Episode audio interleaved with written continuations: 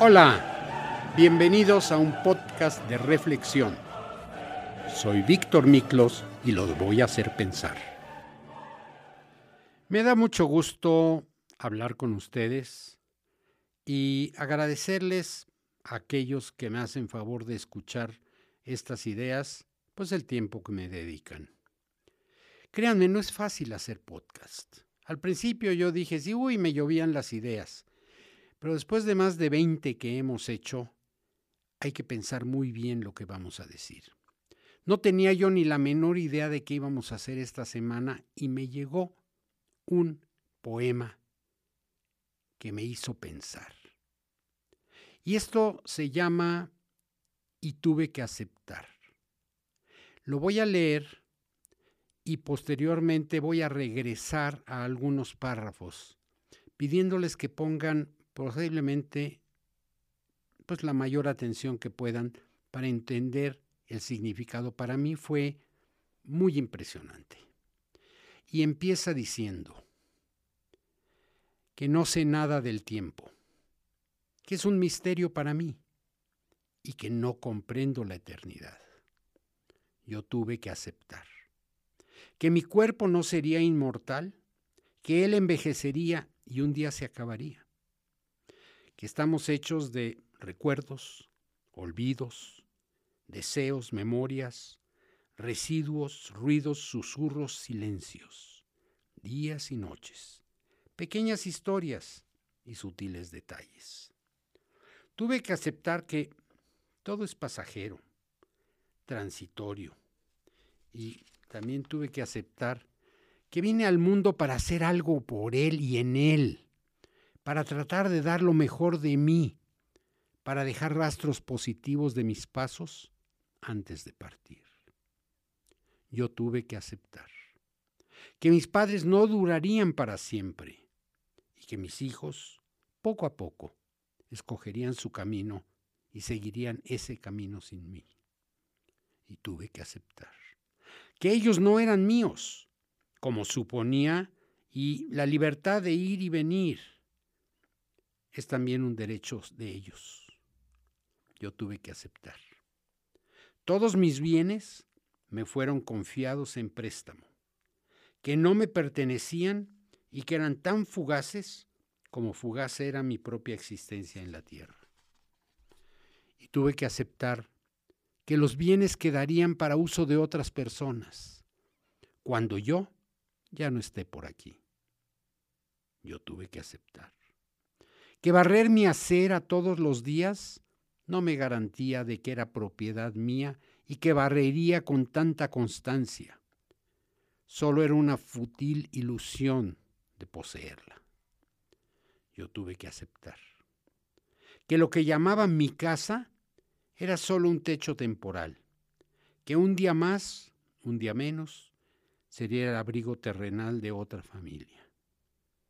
Y tuve que aceptar que mi apego a las cosas solo haría más penosa mi despedida y mi partida. Yo tuve que aceptar que los animales que quiero, los árboles que planté, mis flores y mis aves eran mortales ellos no me pertenecían. Fue difícil, pero tuve que aceptarlo. Yo tuve que aceptar mis fragilidades, mis limitaciones, mi condición de ser mortal, de ser efímero. Y tuve que aceptar que la vida continuaría sin mí y que al cabo de un tiempo me olvidarían. Humildemente confieso que tuve que llorar muchas batallas y liberar las batallas para poderlo aceptar.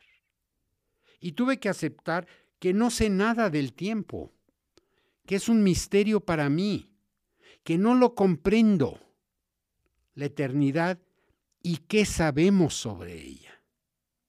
Tantas palabras escritas, tanta necesidad de explicar, de entender y de comprender este mundo y la vida en que en él vivimos. Pero me rendí y acepté lo que tenía que aceptar. Y así dejé de sufrir. Deseché mi orgullo y mi prepotencia. Y admití que la naturaleza trata a todos de la misma manera, sin favoritismos. Yo tuve que desarmarme y para abrir mis pasos, para reconocer la vida como es, tuve que reconocer que todo es transitorio y que funciona mientras estemos aquí en la tierra. Eso me hizo reflexionar y aceptar, y así alcanzar la paz tan soñada. Que esta reflexión llegue a lo más profundo de tu corazón y que se transforme en caridad y fraternidad. Que te llene de amor y que seas un ser con luz. Con luz propia, pero sin olvidar a tus seres queridos. Un gran abrazo desde mi corazón al tuyo. La vida es un regalo que se te da. Este es el poema. A mí me gustó mucho. Y digo que quiero regresar porque parece ser más profundo. ¿Cuántos aceptamos que posiblemente al morir simplemente desaparecemos? Todos los principios de las diversas religiones siempre nos ofrecen una solución alterna. No, no te vas a morir, te vas a volver un ángel, te vas a convertir, lo que ustedes quieran. No soy experto en las diversas religiones, pero ciertamente todas las religiones ofrecen algo para que podamos aceptar que un día vamos a morir. Y al saber que vamos a morir viene parte de la reflexión de que me llamó a mí la atención de este poema. Es mi casa. ¿Y alguien más va a vivir en mi casa? Es mi cama. ¿Alguien más se va a acostar en mi cama? Es mi coche. ¿Alguien más lo, lo va a manejar cuando yo me vaya? Ese sentido de pertenencia que tenemos sobre las cosas, ¿estamos dispuestos a entender que es temporal? Alguna vez alguien me platicó una frase que dice, parecemos cajeros en un banco. Estamos tras la ventanilla, recibimos mucho dinero, damos mucho dinero, guardamos mucho dinero, pero cuando nos vamos del banco, no nos llevamos nada. Algo así tenemos que pensar con la vida también. Mis hijos, realmente cuando los estamos educando pensamos que estamos educando una parte de nosotros mismos. Y después tenemos que darnos cuenta que ellos van a hacer su propia vida y tienen derecho porque a mí también me permitieron tener mi propia vida. Y cuando creo que me voy a vivir a través de todo el tiempo, a través de mis hijos, pues muchas veces te llevas una sorpresa. Ellos tienen su propia vida toman sus propias decisiones. Y vuelvo a lo mismo como dice el poema, barres la cera, riegas tus plantas, son mis flores, es mi jardín. Pero cuando me vaya, tengo que aceptar que alguien más se quedará con el jardín y yo ya no estaré aquí. ¿Cuánto de esto lo aceptamos? ¿Cuánto de ello lo vemos con la rebeldía de que no es posible? Lo que está aquí cerca de nosotros será de alguien más. Yo recuerdo que un tema difícil es cuando muere una persona mayor y la familia tiene que disponer de sus propiedades. Quiero decirles que alguien en mi familia murió su esposa y no abrió el closet con la ropa de ella por años. Quería conservarlos, ahí estaba el espíritu de su esposa. Y no los quería sacar. Tarde o temprano tuvo que aceptar, sacarlos y regalarlos. ¿Quién los tendría? No lo sé. Pero aquí podemos entrar en otro tema. ¿Qué tanto impregnamos de nuestro ser en las cosas que tenemos y que usamos?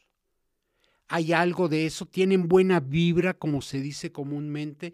Es una, pues, eh, jerga muy usual de decir, es muy buena vibra lo que me das, es muy buena vibra lo que usas. Ay, yo no quiero esto porque me trae mala vibra. Bueno, la vibra es lo que nosotros plasmamos. ¿Y qué pasa con ello cuando ya no estamos? ¿Lo aceptamos? A eso va el poema que les declaré.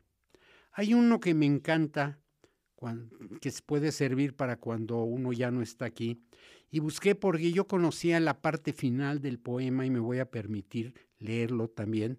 Y no digo declamarlo porque sería muy pretencioso. Y el poema se llama En paz, de Amado Nervo. Y dice, muy cerca de mi ocaso, yo te bendigo, vida, porque nunca me diste ni esperanza fallida, ni trabajos injustos, ni pena inmerecida. Porque veo al final de mi rudo camino que yo fui el arquitecto de mi propio destino. Que si extraje la miel o la hiel de las cosas, fue porque en ellas puse hiel o mieles sabrosas. Cuando planté rosales, coseché siempre rosas. Cierto, a mis lozanías va a seguir el invierno, mas tú no me dijiste que mayo fuera eterno. Hallé sin duda largas las noches de mis penas, mas no me prometiste tú solo noches buenas, y en cambio tuve algunas santamente serenas. Amé, fui amado, el sol acarició mi faz. Vida, nada me debes. Vida, estamos en paz. Qué hermosa forma posiblemente de terminar una vida, con la tranquilidad de todo lo que nos rodea. Y me puedo regresar un poquito a la canción que a mí me fascina y alguna vez ya manejé en uno de los podcasts, que es la canción de Vive, de José María Napoleón. Y recuerden que dice, Nada te llevarás cuando te marches, cuando se acerque el día de tu final. Vive feliz ahora mientras puedas. Tal vez mañana no tengas tiempo para sentirte despertar. Siente correr la sangre por tus venas, siembra tu tierra y ponte a trabajar. Deja volar libre tu pensamiento, deja el rencor para otro tiempo y echa tu barca a navegar. Abre tus brazos fuertes a la vida, no dejes nada a la deriva. Del cielo nada te caerá.